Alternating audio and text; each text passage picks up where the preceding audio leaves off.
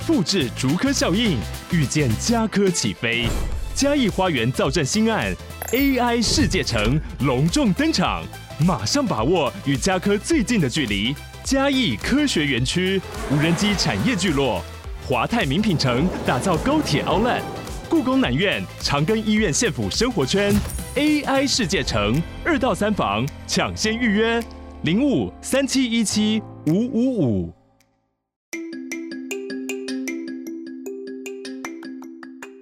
早安，欢迎收听通勤十分钟 On the way to work。每天早上跟着我们一起掌握最新的国际商业新闻，了解各个产业衍生出来的商业趋势。我们相信每天只要花一些时间，一起进步一点点，长期下来就能够看见巨大的成长。我是 Esther，哟，我是 Tony，让我们一起在通勤的路上前往世界。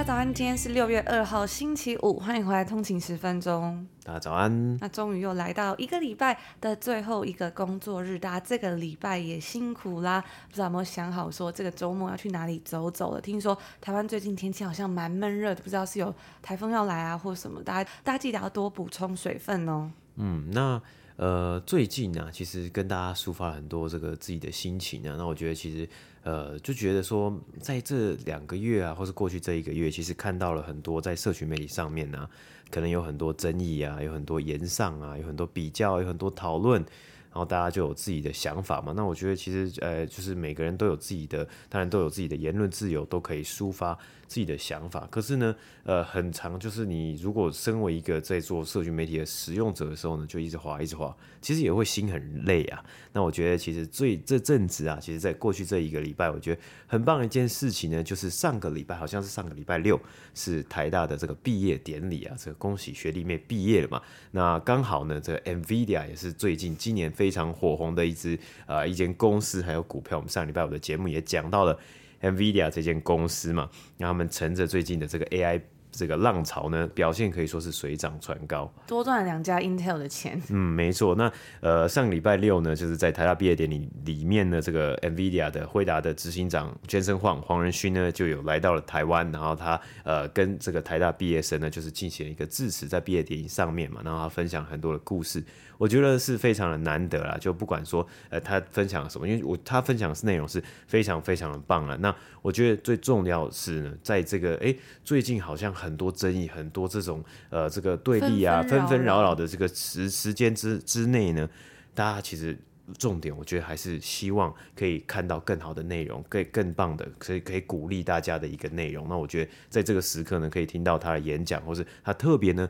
来到台湾。当然，他还有做其他的合作，我们有看到有其他的这个，他好像有其他的行程嘛。但是呢，来到台湾跟台大毕业生，跟甚至跟全台湾的人，跟他跟大家分享他自己的故事，然后给大家鼓励呢，我觉得是一个非常好的一个内容啊。那也是我们一直以来我们在通勤十分钟的节目里面呢，一直以来想要达到的东西。我们不希望去谈到一些可能是呃很争议啊，或是一定要哗众取宠的内容。但是呢，我们希望我们在节目上面分享一些东西，是大家可能可以带回去，然后可能呢可以带给大家一些启发，然后让大家对于学习、对于进步、对于自我成长，或是对于股市、对于财经、对于金融知识、商业知识这些内容呢，是更感到一点兴趣，然后跟着我们一起精进的。那其实，在黄仁勋在这个这个上面呢，其实也分享了很多嘛，包括他分享了要呃要怎么样去可能学会谦卑。然后去拥抱失败，因为其实对于可能台大学生啊，或是对于呃有一定成就的人呢，我们在对面对失败的时候呢，可能会拉不下脸啊，或是会觉得有点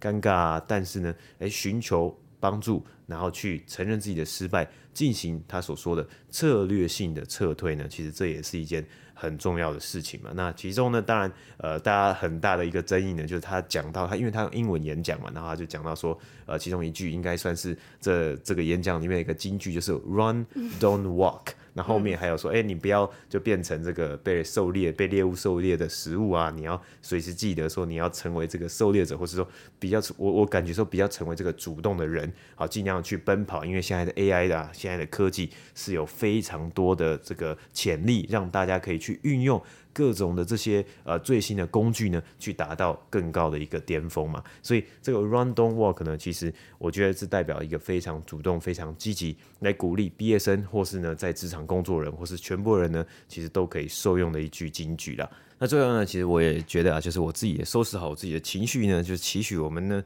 呃，通勤十分钟可以继续带给大家更好的内容以及更正面的能量。那我们呢，不能控制其他人的想法嘛，因为我们没有这个能力啊。每个人都有自己的想法，但是呢，我们可以决定自己的行为和自己的价值呢，要摆在哪里，还有自己想要往的方向，那就是 Run Don't Walk。美国的服饰品牌 Abercrombie and Fitch 呢，在上个礼拜公布了算是十年以来历史新高啊，在他们第一季的销售额，还有令人惊讶的获利表现，以及呢，他们也调高了年度的财务预测。那他们公布这些消息之后呢，该公司的股价也跟着暴涨了三十一个百分比。在 Q1 第一季之中，哎，A&F 的表现到底有多好呢？该公司的获利来到一千六百六十万。那这个一千六百六十万要去对比一下，在去年同期嘛，在去年同期呢，该公司他们不止没有获利哦，还亏损了一千六百五十万美金啊，所以呢，在这一季等于它是直接呃转亏为盈了，而在这一季该公司的同店销售额也增长了三个百分比。那为什么 Abercrombie and Fitch 它花了十年才又重新回到这个位置呢？Abercrombie and Fitch 以前的招牌啊是一个麋鹿，在以前呢，大约是两千年左右，就是这个 Y2K，我们现在俗称 Y2K 这个年代，它应该算是中学生的最爱。这间店呢，充斥着香氛以及裸着上半身的猛男店员。然后呢，你买一件带着 logo 招牌的衣服，就赋予这个品牌好像一种青春肉体的形象。Abercrombie 曾经十分受到学生们的欢迎，店里面的灯光迷幻，楼梯还铺着奢华的红地毯，然后再加上呢，如果你买那个。袋子啊，除了呃店员这个非常 就是这种猛男之外呢，里面店里面有很多的猛男的照片之外，还有你买衣服啊，那袋子上面也是猛男，然后再加上店里面超级大声的背景音乐，让这个品牌受到了非常多人的欢迎，好像穿上了这个牌子的衣服就能成为受欢迎的 cool kids。那对于很多人来说啊，或许你的衣柜曾经都有过他们家的衣服。该公司的前任 CEO Mike Jeffries 将这间本来是百年户外的品牌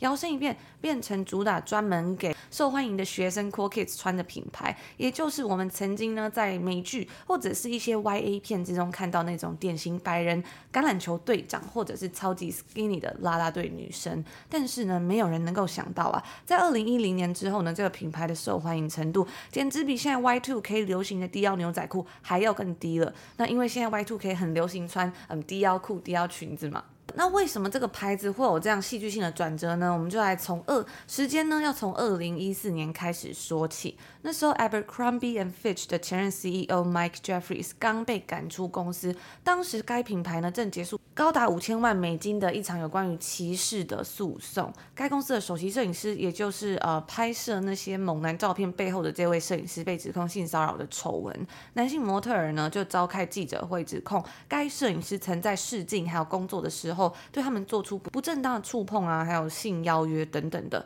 而这位摄影师的作品呢，正是以那种浓厚的性感内容，还有刻板的美国风格著称，也正是 Abercrombie 的形象，它背后的一个重要推手。那除了摄影师的丑闻之外呢，当时 Abercrombie 还做了一系列的种族歧视 T-shirt，在这些 T-shirt 上面呢，他们放上了各种歧视亚洲人的涂鸦，包括长着凤眼的亚洲人从事洗衣服的工作。有一件衣服呢，上面甚至写着呃，Wong Brothers Laundry Service，Two Wongs can make it white，皇室兄弟干洗店。两个姓黄的兄弟能够让他变白，嘲笑着那些早期移民到美国的华人，多半因为教育程度不高，只能够开洗衣店为生。那这样子的行为引起了众多的亚裔人士抗议，并且告上法庭，甚至在旧金山的 Abercrombie 呃店门前抗议。抗议的人士主要以大学生为主，他们举着抗议标语的牌子，上面写着 Abercrombie 在贩卖种族主义，然后投诉该品牌自以为幽默的种族歧视，要求 Abercrombie 出面道歉。而最后呢，这些美金要价二十五块美金的 T 恤被迫下架。但是呢，公关人士出来发言的时候却说：“我们以为亚洲人会喜欢这些衣服。”那除了这些事情之外，Mike Jeffries 也曾经说过啊，他们家的衣服不是卖给胖子，而是只卖给身材好的人穿的。所以女生呢，在他们那时候的衣服里面，女生的衣服呢是没有大号尺寸这样的言论，就是超过 large L 尺寸以上的 size 是没有的。当时 Abercrombie 甚至还有一本员工外表挑选手册，里面明确写着对员工的外表禁止，必须要有美国形象，而他们所认定的这个美国形象呢，就是高壮白男。那店长呢，还必须为员工的长相评分，将员工的照片送回总部审核，确保他们是否是公司所要的形象。而不符标准的话呢，则会被分派去晚班打扫或者是做仓储工作。后来有九名员工呢，就对 Abercrombie 提起了诉讼，控告该公司，因为他们不是白人就被开除或者不录用。根据当时呢，他们的说法是啊，经理回绝他们的原因是说，我们店里已经有太多菲律宾人了。而当事人就表示，他从来没有说过自己是菲律宾人。那这场诉讼呢，最终以 Abercrombie 付出五千万美金的和解金告终，并且呢，该公司还签下了一个同意书，同意将聘请多元总监来改变公司。所以在这个 Abercrombie 的例子里面，我们看到了服装已经不只再是服装，而是形塑了整个社会文化。那发生了这么多事情呢，也让该品牌一夕之间从嗯想要打造一个刻板美国形象，成为受欢迎的中学生的一个品牌呢，一夕之间一落千丈，成为个恶名昭彰的零售品牌，甚至我有看到当时呢，就有呃 YouTuber 恶搞，把他们的衣服拿去给美国的流浪汉，然后就是把它拍成影片，告诉大家这些衣服是给流浪汉穿的，然后一系列大家的抗议跟行动也也都慢慢让这个品牌呢一度要走向了灭亡。后来呢，evercrumbie 花了将近十年的时间来恢复品牌形象。那接下来我们来看看他在这十年之中做了什么事。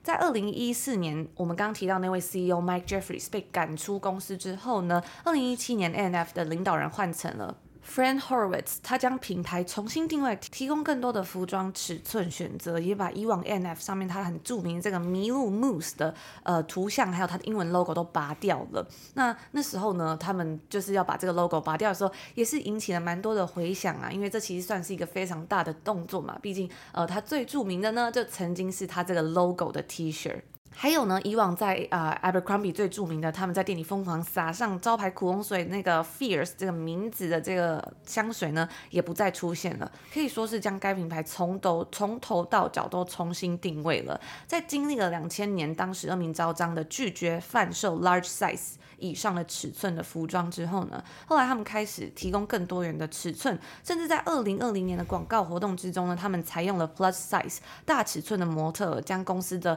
行销定位偏向更加多元跟包容。那虽然 Abercrombie 在二零一零年代末期呢就已经开始重整品牌，但是呢也是花了将近快要十年，这些付出才开始慢慢出现一点回报。即使该品牌现在更加的低调小心，去年呢我们还是看到了像是 Netflix 拍了一个批判纪录片，叫做 The White Hot: The Rise and Fall of Abercrombie and Fitch，中文的翻译是叫做 白人时尚 A N F 的兴衰。来介绍为什么这个曾经站在商场巅峰的品牌，后来消失在大众视野中十几年。那大家如果想要更了解今天介绍的内容的话呢，非常推荐可以去看这一部纪录片。透过视觉影像，我觉得应该更能够理解。而且里面呢还采访了过去该品牌的模特跟员工，包括刚刚我们有提到这个提出集体诉讼的人。然后在影片之中呢，也出现到我们刚刚分享那个呃印着两个姓翁的人可以把它变白那个 T 的事件。纪录片中的员工呢就表示啊。公司并没有因为这个呃歧视的 T 恤受到任何的惩罚，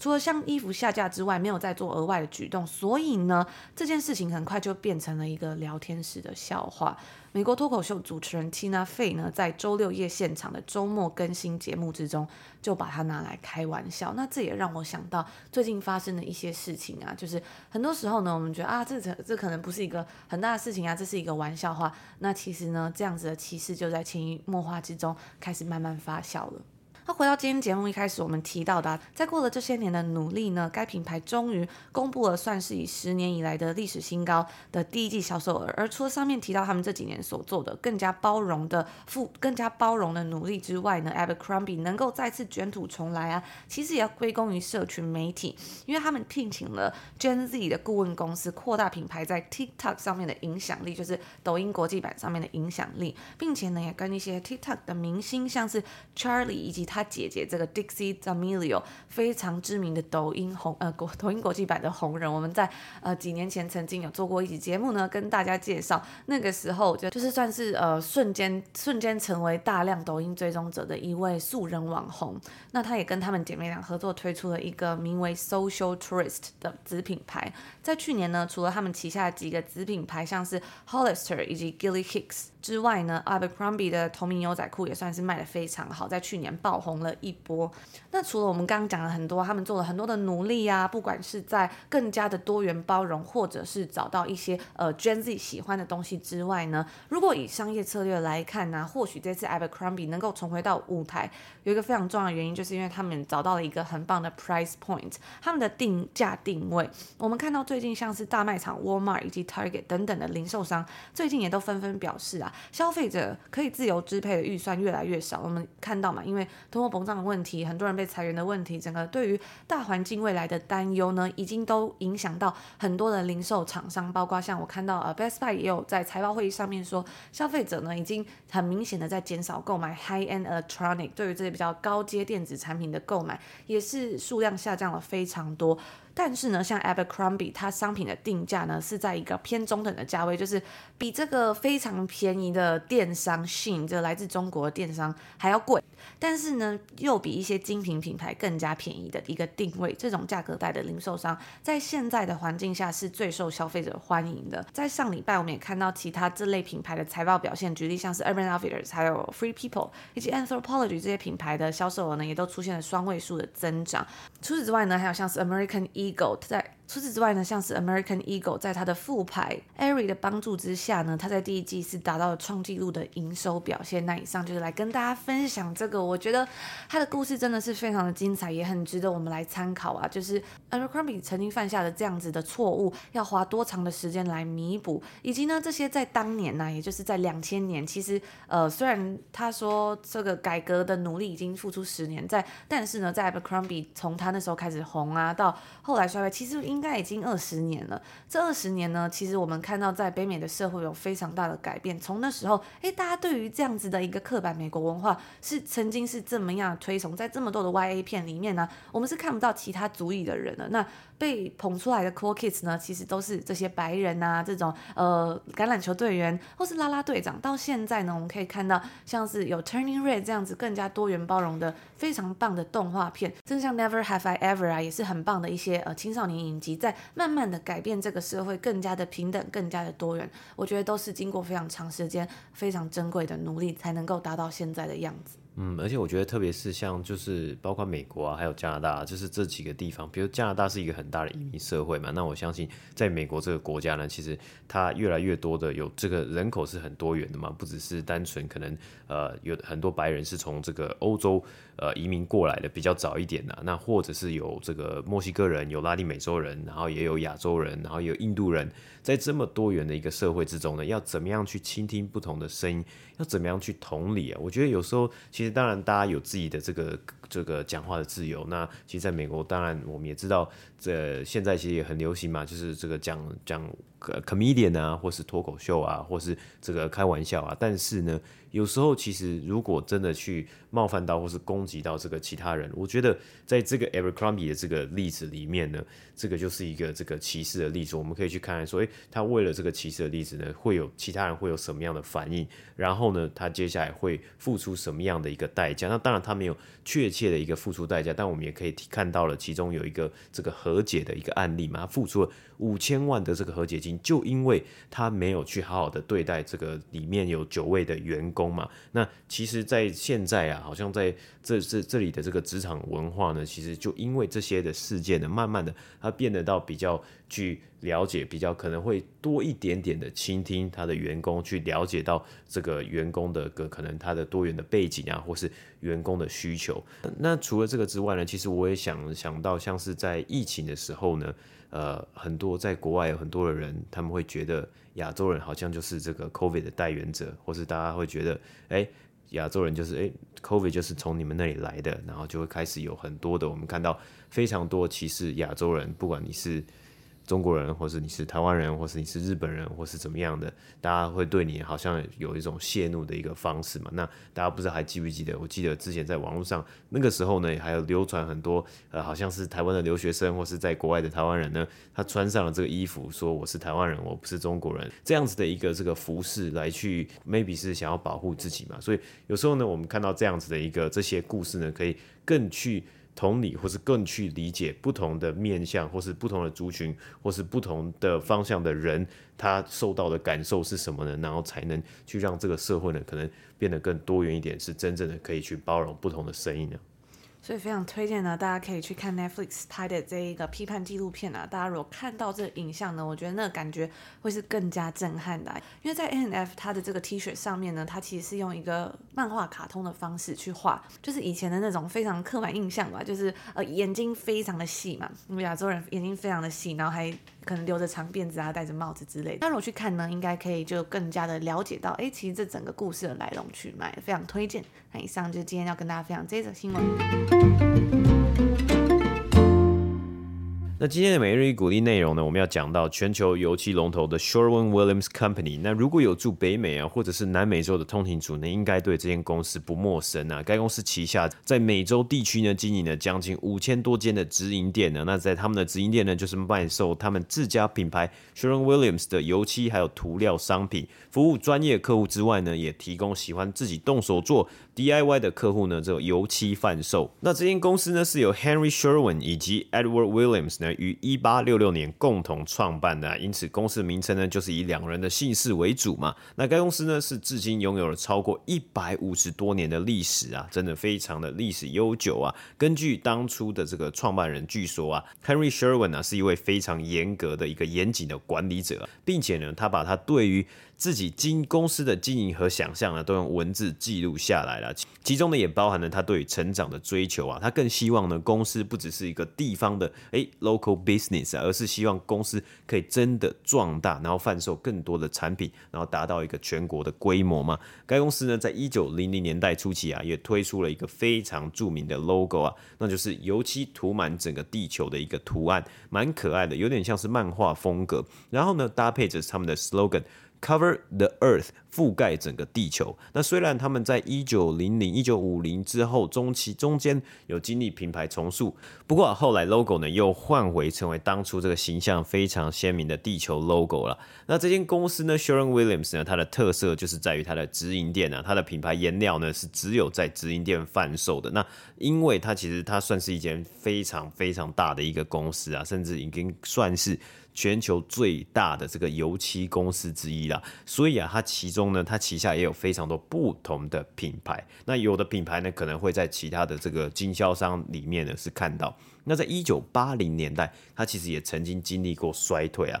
那在经历衰退之后呢，他们重新的将重心放在直营门市呢，直营店呢才慢慢的开始获利。那到现在呢，有将近五千多间的直营店呢，属于该公司最大的商务区块，叫做 The Americas Group，占二零二二年全球营收的。全年营收的五十七 percent，提供专业的建筑工人和承包商商品等等的。那他们第二大业务呢，则是 Performance Coatings Group，那更是一个更 to be、更专注在不同的工业还有产业的区块，专门对于啊像是这个呃不同的产业呢，提供涂料等保护产品啊，服务的产业呢，包括像是汽车啊、飞行啊。包装、重型卡车和建筑业等等的，那这个区块呢，占他们去年全年呢三十一 percent 的营收。最后的一个区块呢，则是 Consumer Brands Group，占全年营收的十二 percent 啊。那这个部分呢，在过去在去年呢，其实有一点疲弱啊。那因为啊，这个区块里面是有不同品牌，我们刚刚讲到，就他们旗下各种的品牌，然后在全球的通路上面做贩售。那也可以看得出来啊，从这里呢就知道了，哎。去年开始，可能居家装潢的需求，特别是油漆啊，可能重新粉刷之类这样子的需求呢，开始降低了。因此呢，先从 Consumer Brands 的销售额呢表现出来。那虽然呢说我们说这个表现呢，去年可能有一点点疲软呢，因为这个大环境通货膨胀。但是啊，从疫情的时候呢，这个房市大热，特别我们看到美国的这个房市房屋市场非常的火烫嘛，所以啊，Sharon Williams 呢也从当时就得到了庞大的助力啊。该公司的股价呢，在二零二一年呢就大涨了四十三个百分比，达到 Sharon Williams 他们公司股价历史新高的一个价位。二零二零年一月呢，它一股呢是两百四十五块美金，到二零二一年底的时候呢，已经。涨到了三百五十三块美金啊！不过呢，因为我们看到二零二二年大盘下跌啊，其实这个 Sharon Williams 的股价也下跌，到今年的股价呢，回落到差不多两百三十块美金左右了。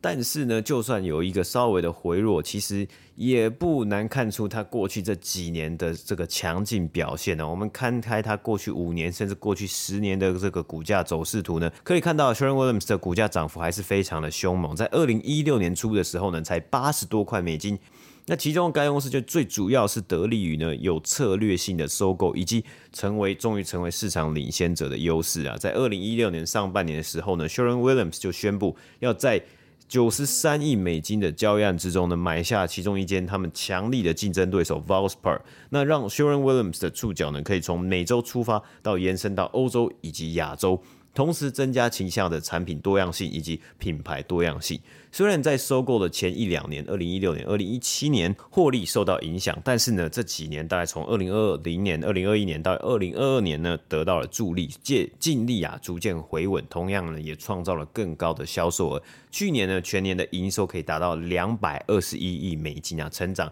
十一个百分比。那并且因为他们长期的成长啊，其实该公司也已经维持连续四十四年增加股利的一个记录啊。虽然殖利率不高啊，不过最新的每股每季可以发到零点六块，要超过好像微微超过零点六块美金。去年全年呢是每股发了二点四块美金的股利啊。那因为是油漆公司嘛，其实最后一个 fun fact，我们之前有介绍过一间公司叫做丹纳赫嘛。那它旗下呢，其实有一间公司是他们的公司是美国的彩通公司，就是 Pantone，大家最常听到这个年度代表色哦。今年的这个颜色是什么呢？今年的色票是什么呢？就是由这个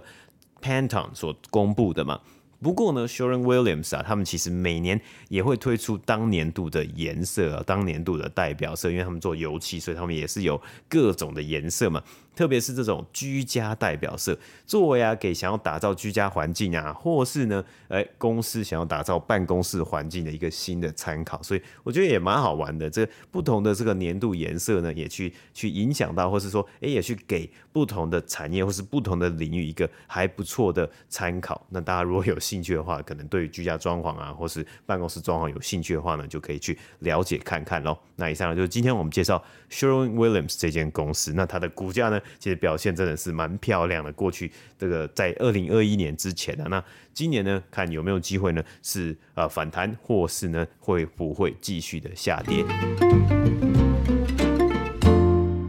那以上就今天星期五要跟大家分享的内容啦。今天已经进入正式进入到六月份啦，希望大家呢在今年上半年呢都过得还不错，或者是都有达到自己想要做的事情啊，或者完成自己想要做的事呢。那如果还没有的话也没有关系，记得我们在星期一跟大家分享到呃《Peak Performance》这本书啊，有时候呢，呃，休息是非常重要的哦，不断的努力再加上休息才是呃永远进步的方程式，记得要好好的善待自己。那以上就是我们今天要跟大家分享的内容啊，如果你对我们的内容有兴趣的话呢，也别忘了可以追踪我们的 IG 账号 on 的一个底线 Way to Work，我们会分享更多有趣的商业故事，还有一些我们在加拿大的生活跟最新的消息。那这个 IG 账号呢，我们也会放在我们的 Show Note，大家有兴趣可以稍微去看一下，就祝福大家今天星期六、星期五有一个愉快的开始，美好的一天。我们就下礼拜见喽，下周见，拜拜。